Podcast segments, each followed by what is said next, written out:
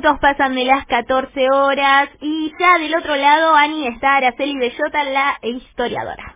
¿Cómo va, Araceli? Hola, Ani, ¿cómo te va? Eh, a mí me va bien, amigándome con la cuarentena. No es fácil. Me dio Sí, como no. un ataque de limpieza. Ah, bueno, bueno, ya se te va a pasar. Pero- Pero me dio al principio. Pero otra cosa graciosa que te cuento es que eh, teníamos que grabar, filmar un, un video pequeño ¿no? por el 24 de marzo, ayer, todos los de la radio, y vos sabés que cuando yo me estaba, estaba grabando mi video, ni yo me reconocía con este pelo. Ah, bueno, ¿qué vas No. a hacer?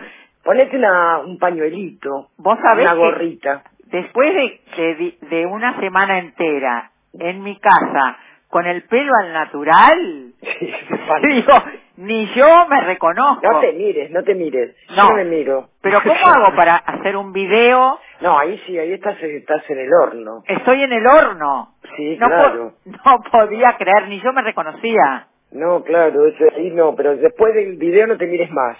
Bueno, ahora, ¿me vas a contar la historia de aerolíneas argentinas que me encanta? Sí, porque vos viste que todos los que, o muchos, de los que decían que aerolíneas eran un gasto, que no sé cuánta historia, que para qué, bla, bla, bla. Ahora gritan como marranos, por favor que nos vengan a buscar. Y la verdad, es una de las tantas cosas que creo que esta, esta cuarentena y esta peste nos va a dejar como reflexión, ¿no? Van apareciendo como sectores que quedan claro cómo viven, cuáles son sus valores y los otros, ¿no? Y esto después no tenemos que perder la memoria, porque digo, no es casual que nos haya gobernado cuatro años este tipo de gente que ahora está mostrando cómo es y que así haya dejado el país, digamos, porque esa es su mentalidad. Pero bueno, vos sabés que con lo de lo de aerolínea, vos sabés que la historia de las líneas aerocomerciales en la Argentina comenzó en 1927, Ah, mira, cuando un capitán, Vicente Almandos Almonacid, fundó la Aeroposta Argentina, que era una empresa de origen francés que dos años después inauguró sus servicios desde Buenos Aires hasta Asunción del Paraguay y tenían aviones mono- monomotores que tenían capacidad nada más que para cuatro pasajeros y eran conducidos por un grupo de pilotos muy, muy conocidos, entre ellos Antoine de Saint-Exupéry, el autor del Principito. Claro. Bueno, poco después iniciaron vuelos entre Buenos Aires, Mendoza y Santiago de Chile y después se extendieron hasta Bahía Blanca, Comodoro Rivadavia y Río Gallegos. Pero cuestión que en 1931, por cuestiones económicas, las empresas empezaron a suspender estos vuelos internacionales y para que el servicio local pudiera continuar, el gobierno nacional les dio un subsidio y también las empresas petroleras de Comodoro Rivadavia, que estaban encabezadas por IPF, ya entonces existía, le proveían combustible y lubricante gratis, sin cargo. Bueno, cuestión que en poco tiempo además eh, era necesario renovar esos viejos aviones, pero los, los accionistas franceses no querían hacer esa inversión. Y fue entonces cuando, esto en 1937, es decir, 10 años después que empezó, un grupo de empresarios argentinos que estaban encabezados por el doctor Ernesto Pueyrredón, compró el 95% de la compañía y compró además los aviones más modernos de la época, que eran trimotores, Junkers, de fabricación alemana. Estos tenían capacidad para 17 pasajeros y con una velocidad de 280 kilómetros por hora. Me causa gracia porque mira cómo volaban. Re despacito. Qué, miedo. Bueno, cuestión que tardaban tres días para ir y volver desde Buenos Aires a Río Grande en Tierra del Fuego. Bueno, en 1946 se adquirieron aviones Douglas DC-3 que eran para 28 pasajeros y la aeroposta argentina se convirtió en una sociedad mixta, mientras que el Estado creaba otras tres empresas más, Fama, Alfa y Sonda, que atendían los servicios internacionales, nuevas rutas internas y los vuelos con las naciones limítrofes. En 1950 el gobierno de Perón firmó un decreto por el cual se constituyó una nueva línea aérea, Aerolíneas Argentinas, una empresa que durante décadas unió los puntos más distantes de la República, aún aquellos que no ofrecían rentabilidad, y que llegó a ocupar el puesto número 30 entre las principales compañías de aviación de todo el mundo.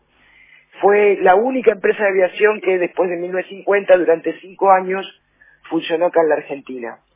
Y después del golpe militar de 1955, Aerolíneas Argentinas continuó perteneciendo al Estado, pero el gobierno de la autodenominada Revolución Libertadora permitió la explotación privada de líneas aéreas en los vuelos de cabotaje, aunque solamente dos empresas, ALA y Austral Líneas Aéreas, eh, lograron ocupar algún lugar de importancia en el mercado, ¿no?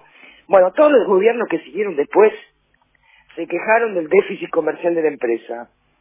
Pero resulta que desde el punto de vista técnico la compañía ganaba prestigio en plano internacional. En 1963 fue la primera línea aérea que voló sobre el Atlántico Sur con aviones a reacción. Y en 1966 compraron los Boeing 707 y se inició un periodo de crecimiento hasta que recién en 1974 Aerolíneas Argentinas pudo presentar su primer balance positivo.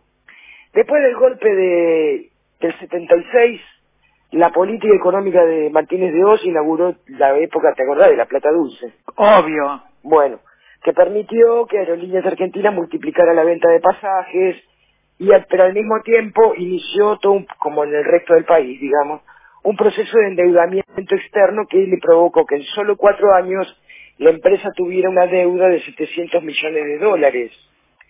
Y durante el gobierno de Alfonsín, ya con la democracia, la deuda de Argentina se había incrementado y entonces el que era ministro de Obras y Servicios Públicos de entonces, Rodolfo Terraño, intentó privatizarla, pero no pudo por la oposición del peronismo. Me acuerdo eh, perfecto esa sesión del Congreso donde estaba eh, el hermano de Menem, Eduardo Menem, sí. enfrentándose a Terraño. Sí. Pero me lo acuerdo como si fuera hoy.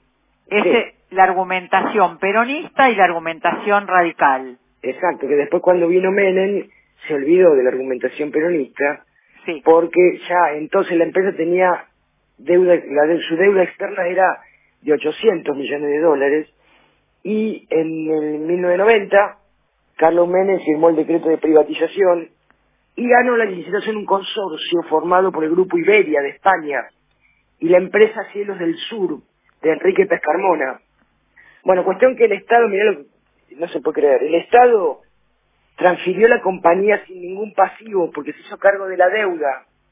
Es decir, nosotros pagamos los 800 millones de dólares y le dimos la empresa a empresa privada, digamos. Bueno, otra vergüenza, otra vergüenza nacional, casi como el correo argentino.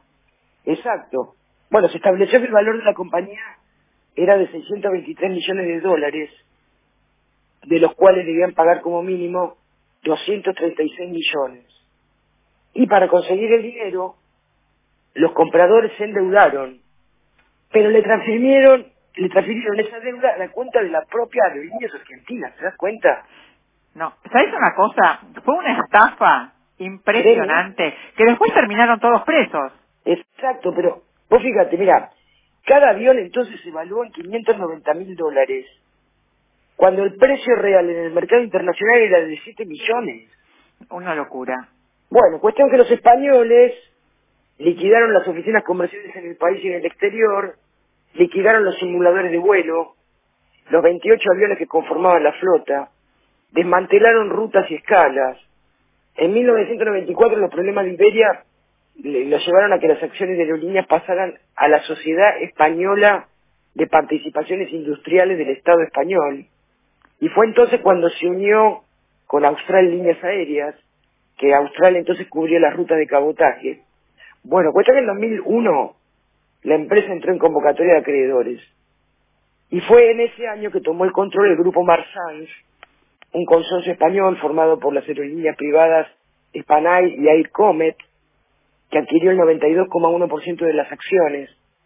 En 2004 Marzán creó Aerolíneas del Sur, una filial chilena de Aerolíneas Argentinas, y transfirió dinero, aviones y combustible para mantener las operaciones de sus empresas, que obviamente quebraron, terminaron todos presos, como vos bien decís. En diciembre de 2008, finalmente, las aerolíneas argentinas fue estatizada por ley del Congreso Nacional y declarada empresa de utilidad pública. Con la gestión estatal la flota se amplió, escuchá los números, eh, de 21 a 71 aviones operativos. La cantidad de pasajeros creció en un 80% y en enero de 2015 fue reconocida entre las mejores 25 firmas aerocomerciales del mundo. Y fue entonces cuando la compañía en 2015 dio un superávit de 14 millones de dólares con un crecimiento del 71% en sus ingresos. 2015. Ahora, En 2016, perdóname que te, sí. que, que te interrumpa, Araceli.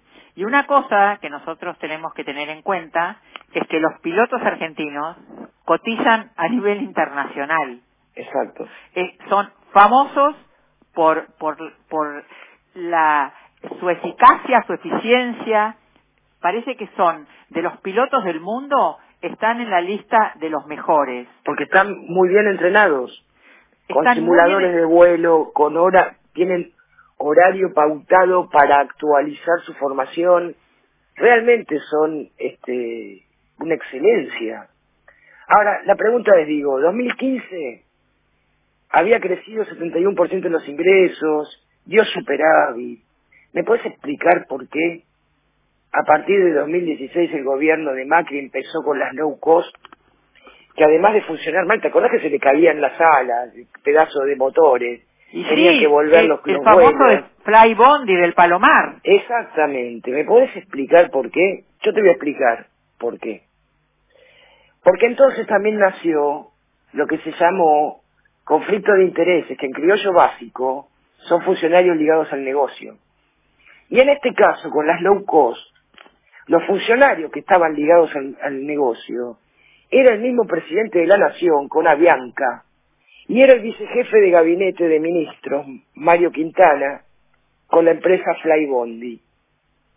Esta es la razón por la cual intentaron desmantelar aerolíneas argentinas aún cuando tenía superávit, aún cuando daba ganancias y prestaba servicios, y menos mal que no lo lograron, porque entonces ahora todos los que están gritando que apoyaban estas políticas, véngannos a buscar y decían que las low cost eran bárbaras y que costaban menos, bueno, estos que están gritando, si no hubiéramos defendido aerolíneas argentinas, hoy quedarían varados en el mundo y no sé si nos saldría mejor. Muy buena tu columna, muy buena tu reflexión. Me encantó la historia de aerolíneas argentinas y me gustó la historia de la aviación en la Argentina. Araceli, te mandaste una clase magistral de, de aviación. Bueno, muchas gracias, pero es para que nos sintamos orgullosos. Yo Levantemos el ánimo que esto va a pasar. Eh, ¿Esto también pasará, dicen los chicos? Esto va a pasar y vamos a salir mejores. Vas a ver. Araceli, un beso enorme, un saludo virtual y gracias. Chao, Wani.